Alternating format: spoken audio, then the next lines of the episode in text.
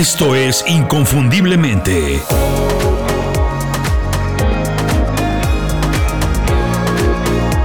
Sé extraordinario en lo que haces.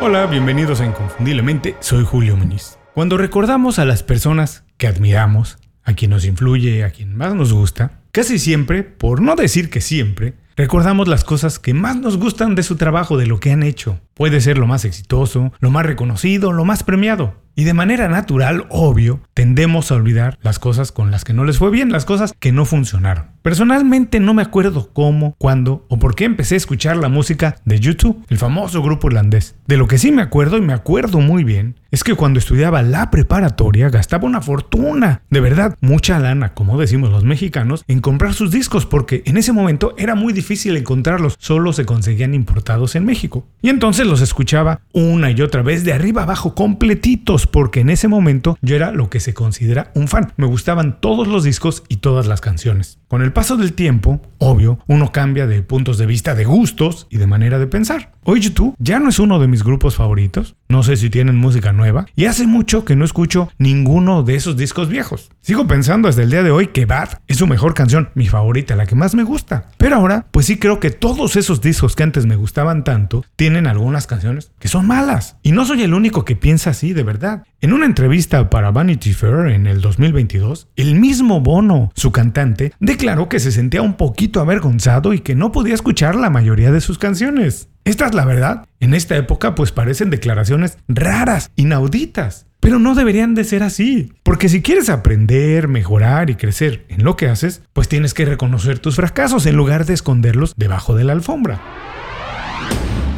La mitad de mis artículos, de mis episodios o de mis videos tienen lagunas espantosas, tienen muchos problemas. Algunos días me despierto y me dan ganas de borrarlos, de desaparecerlos. Pero lo pienso con calma y digo, no, mejor vamos a dejarlos ahí. Vamos a tenerlos a la mano para recordar que son parte de mi carrera y de mi trabajo. Y sobre todo, para ser consciente que siempre tengo espacio para mejorar, que siempre puedo hacer las cosas mejor. Por eso, cuando pienses en tu trabajo y cómo te recordará la gente, no pienses que se van a acordar de ti con todo lo que has hecho. La verdad es que se van a acordar de las cosas que les han tocado alguna fibra o que les han dejado algún recuerdo. Eso me pasó con YouTube y la famosa canción de Bad y ahí me pasa con todas las cosas que me gustan a lo largo de la vida. Así que si quieres mejorar en tu trabajo, no olvides tus errores, aprende de ellos y sigue los cinco pasos que te voy a recomendar ahora. Número 1. Establece metas un poco más grandes de las que tenías ayer. Es importante tener en cuenta que las metas que establezcas pues sean realistas, que las puedas alcanzar. Pero esto pues no significa que tienen que ser algo muy cómodas, muy fáciles. Para mejorar tienen que ser un poco más difíciles, más grandes de las metas que tenías ayer. Número 2. No trabajes en más de una prioridad al mismo tiempo. Trabajar en varias cosas es una fórmula perfecta, perfectísima para conseguir estrés y cansancio, nada más. Te recomiendo que practiques mucho más el enfoque en una sola cosa a la vez, para asegurarte que estás dando toda la atención y el esfuerzo que requieren cualquier prioridad. Número 3. Empieza el día con las tareas más importantes. Todos los días sigo una misma rutina, que me ayuda a mejorar en mi manera de manejar el tiempo, de gestionar mi agenda y de crear hábitos eficientes. Y es bastante simple, es bastante fácil. Cada tarde, después de trabajar y antes de apagar la computadora, hago una lista con los pendientes que tengo para el día siguiente y siempre, sin excepción, la ordeno por orden de prioridad para empezar por lo más importante al inicio del día, cuando tengo más energía y más enfoque. Número 4. Utiliza las mejores herramientas a tu alcance. Es importante elegir las herramientas que te funcionan a ti. Es decir, que no porque a otros profesionales, a otros amigos o compañeros o en gente en tu misma industria les funcionen unas herramientas, quiere decir que tú las tengas que utilizar. Si alguien, por ejemplo, está utilizando ChatGPT para hacer su trabajo y le va muy bien, pues tú puedes probarlo. Pero si no te funciona, pues tienes que dejarlo y tienes que buscar algo más. Número 5. Desintoxícate de información e ideas poco relevantes. En el mundo que vivimos actualmente, estamos constantemente expuestos, bombardeados de una cantidad enorme de información a través de diversos canales y medios. Son muchísimos. Y lo más normal, lo más común, es que esta información sea completamente irrelevante. Es más, incluso dañina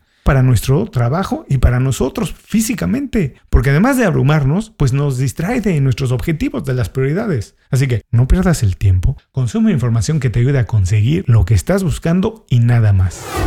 Este es un episodio especial dedicado a las 5 razones, mi newsletter semanal. Si quieres recibir más historias y consejos, pero completos como estos, suscríbete visitando inconfundiblemente.com. Nos escuchamos pronto en otro programa. Hasta entonces, por favor, sé inconfundible. Haz tu trabajo como nadie más lo puede hacer.